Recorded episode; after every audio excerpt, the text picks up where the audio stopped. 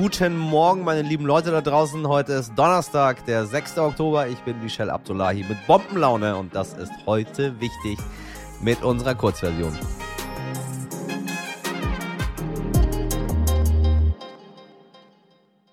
Zuerst das Wichtigste in aller Kürze. Die Europäische Union hat nun ein achtes Paket an Sanktionen gegen Russland beschlossen. Die tschechische EU-Ratspräsidentschaft twitterte, dass bei dem Treffen aller Mitgliedstaaten die Vertreter aller Länder sich einigten, dass die Preise für Ölimporte aus Russland begrenzt werden sollen. Dieser sogenannte Ölgasdeckel wird auch von allen G7-Mitgliedstaaten unterstützt, muss aber noch formal von allen Mitgliedstaaten einzeln bestätigt werden.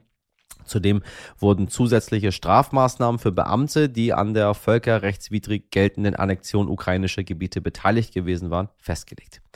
Ende der Inflation erstmal wo eher nicht. Mit der im September verkündeten Inflationsrate von 10 Prozent wurde bereits der höchste Stand seit Jahrzehnten erreicht. Nun planen laut einer Umfrage des Münchner Wirtschaftsforschungsinstituts IFO immer mehr Unternehmen ihre Preise in den kommenden Monaten zu erhöhen.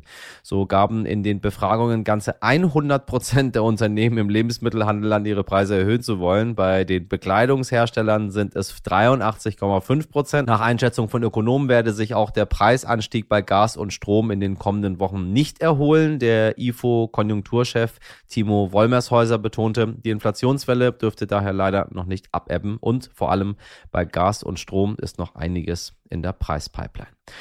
Verbündete Unterstützer des Regimekritikers Alexei Nawalny haben die Neuformierung eines Netzwerks von regierungskritischen Gruppen in ganz Russland angekündigt. Verkündet wurde die Neuformierung durch ein Video, das von Nawalnys engstem Verbündeten und wichtigsten Strategen Leonid Volkov gepostet wurde. Leonid Volkov war bei uns übrigens am Dienstag zu Gast. Hören Sie gerne nochmal rein in die Folge 374. Die UnterstützerInnen des Kreml-Kritikers sehen die russische Führung als geschwächt an und wollen sich deshalb neu formieren. Der frühere Direktor von Nawalny Nawalnys Stiftung Ivan Stanov appellierte bei dem Video an die Menschen, es ist Zeit, unser Netzwerk zum Kampf gegen Mobilisierung und Krieg wiederherzustellen.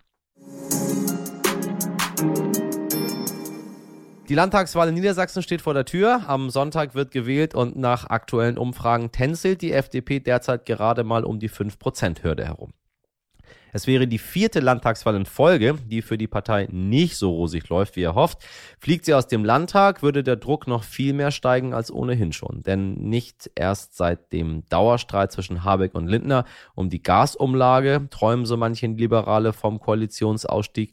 Aber was würde das verändern? Wohin will die Partei? Vom versprochenen Aufbruch der Ampel ist in dieser krisengebeutelten Zeit gar nicht mehr so viel übrig geblieben. Und die FDP, sie gilt als Bremse dieses Aufbruchs. Eine Partei, die nicht erreicht, sondern verhindert. Woran liegt das? Das wollen wir heute Benedikt Becker fragen, der für Stern und Kapital aus dem Hauptstadtbüro berichtet und sich seit über vier Jahren intensiv mit der FDP auseinandersetzt. Ein schönes Gespräch. Hat mir sehr viel Spaß gemacht.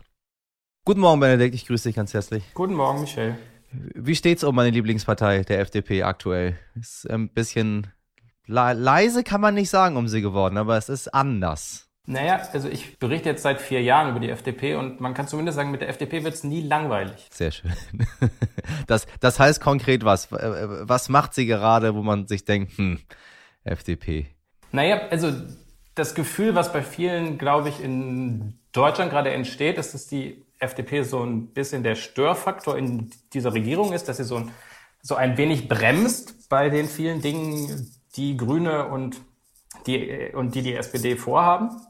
Aber das hängt, würde ich sagen, vielmehr mit sozusagen den Wünschen, die dann der ein oder andere an diese Regierung hat, zusammen und nicht immer unbedingt mit der FDP. Also wir können, können gerne noch drüber reden, was da alles schiefläuft gerade oder aus meiner Sicht, was die FDP anders machen könnte, damit es auch in den Umfragen anders aussieht. Aber Du hast es ja auch schon so ein bisschen halb ironisch anmoderiert mit irgendwie der FDP, deiner Lieblingspartei. Und ich glaube, das ist ja so eine, also auch Lindner ist ja für viele so eine Reizfigur.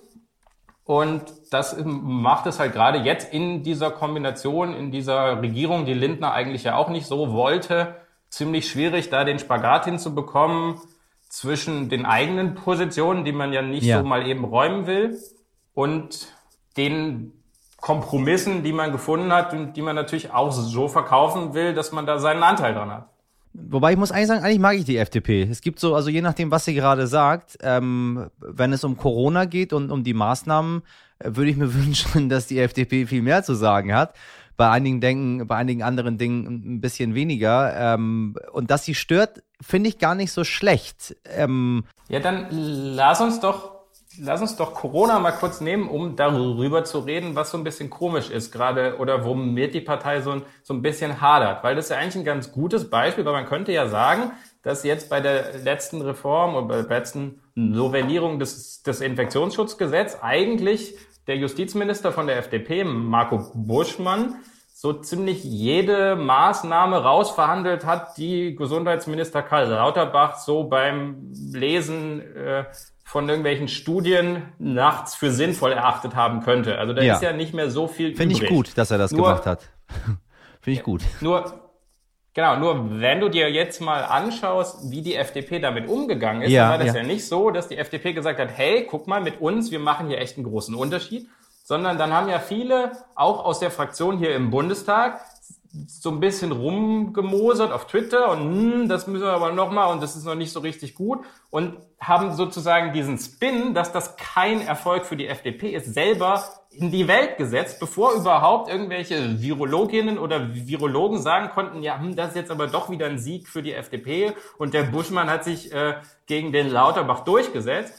Also diesen Spin konnte man lesen, aber der ging total unter, weil die FDP von sich selber gesagt hat, ja, das haben wir jetzt irgendwie, irgendwie blöd gemacht. Und so mhm. ist es mhm. natürlich schwierig, bei den eigenen Leuten eine Begründung vortragen zu können, warum man Teil dieser Regierung bleiben sollte. Und vielleicht, ich war ja in den, in den letzten Wochen ähm, relativ viel auch mit FDP-PolitikerInnen unterwegs im Wahlkampf in Niedersachsen und es gibt so einen Fernsehmoment, der hat echt bei vielen, die so die FDP gut finden, äh, ja, würde ich sagen, etwas ausgelöst. Und zwar als Robert Habeck bei Sandra Maischberger saß und nicht so richtig erklären konnte, wie er das mit den Insolvenzen meint bei Bäckereien oder anderen kleinen Betrieben, die von hohen Energiepreisen betroffen sind.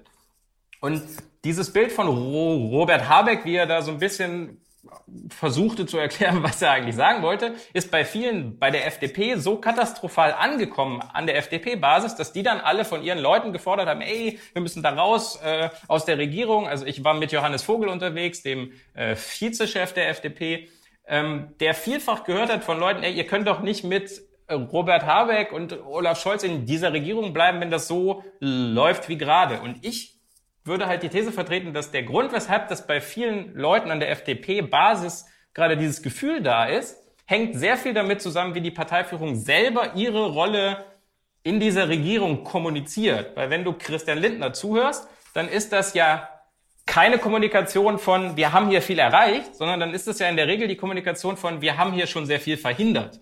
Und das ist halt fraglich, ob mhm, du über mhm. eine ganze Strecke einer Legislatur nur die eigenen Menschen damit bei der Stange halten kannst, wenn ich diese Phrase mal kurz verwenden darf, indem du ihnen sagst, ja, ohne uns wäre es noch viel schlimmer.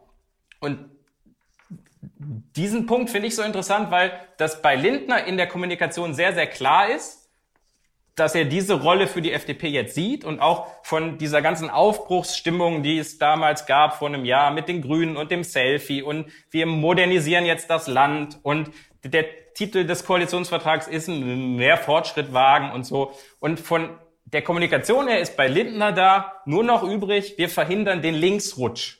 Wir sorgen dafür, dass das Land irgendwie auf Kurs bleibt. Und da nehme ich wahr, dass du durch diese Kommunikation natürlich bei deinen eigenen Leuten an der Basis immer die Erwartung schürst, dass man ja noch mehr verhindern könnte.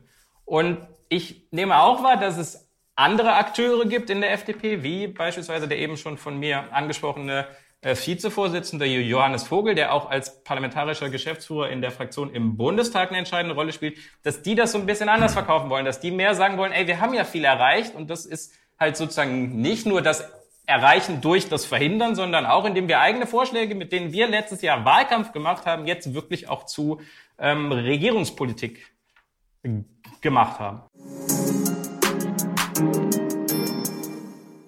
Das war's mit heute wichtig am Donnerstag. Ich hoffe, Sie haben einen wundervollen Start in den Tag und wenn Sie noch mehr von Benedikt Becker und über die Zukunft vor allem der FDP hören möchten, dann empfehle ich Ihnen unsere Lagenversion. Und falls Sie Themen, Fragen, Kritik loswerden möchten, wissen Sie ja immer her damit an heute wichtig at Sternli. Ansonsten hören Sie mich morgen wieder ab 5. Ich wünsche Ihnen einen schönen Donnerstag. Machen Sie was draus. Ihr Michel Abdullahi.